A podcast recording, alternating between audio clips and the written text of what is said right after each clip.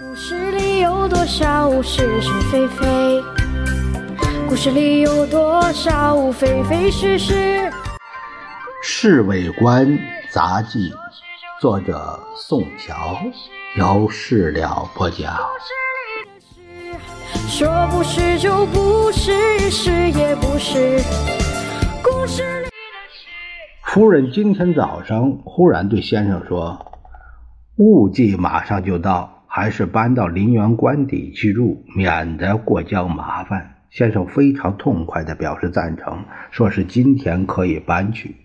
先生这次居然如此镇静，可见的一切事情都安排得妥当。小张的机灵是不可否认的。他昨天断定先生和陈立夫商量解决陈小姐的事，现在看来他的话一点儿不错。老杨和我奉侍卫长的命令，先到林园官邸布置一番。这倒好，至少可以偷闲半天。关于抗战胜利，外面传了一个很妙的笑话，你听到没有？老杨在车上问我：“什么笑话？”我也我也没有听人说。啊他还没有说，就先笑起来。嘿，他们说中国这次胜利就好像五个人打麻将中的做梦那一家。本来在打牌的时候一连输了好几个满贯，可是等到下来做梦，那四家美苏英法个个连庄，中国也就反败为胜了。这就是说，我们的胜利完全依赖人家外国人呢。为什么不把中国当做打打沙蟹中偷鸡那样呢？我说，打沙蟹的比喻。哪有打麻将恰当啊？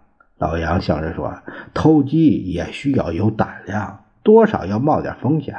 打麻将去做梦那一角正是先生所说的‘以不变应万变，坐享其成’。从前我们被捧为四强之一，就等于上桌打麻将，加上法国为五强以后，我们就退下来做梦了。”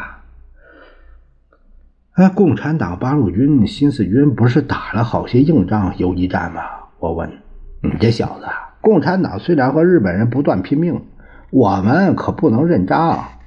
老杨立刻改正我，他这么一解释，我越听越有理，不禁放声大笑。夫人这次回来，为什么一直没有提陈小姐的事儿啊？我忽然想起这茬来，有什么好提的？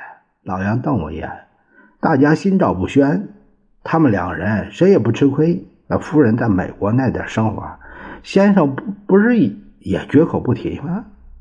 哎呀，这真是宰相肚里能撑船，大人大量啊！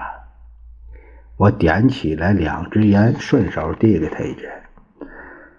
做大人物的涵养最要紧，先生是民族领袖。他的度量当然超人一等。他喷了一口烟，说着话，不知不觉到了林园。老杨把车停好后，他们就悠闲地走进去。侍卫长叫我们来布置，其实就是看看陈小姐走后有没有留下什么痕迹。官邸里冷清清的，和几天前大不相同。哎呀，真是人去楼空啊！我不觉得有点感慨。小陈儿哪学来这酸溜溜的话？老杨皱着眉头。我们很仔细的到处检查，并没有发现有什么可以引起夫人可疑的东西。最后在洗澡间中无意看到一支口红，老杨连忙装到口袋。哎呀，险些留下祸根呢。是不是也是故事里的事？说不是就不是，是也。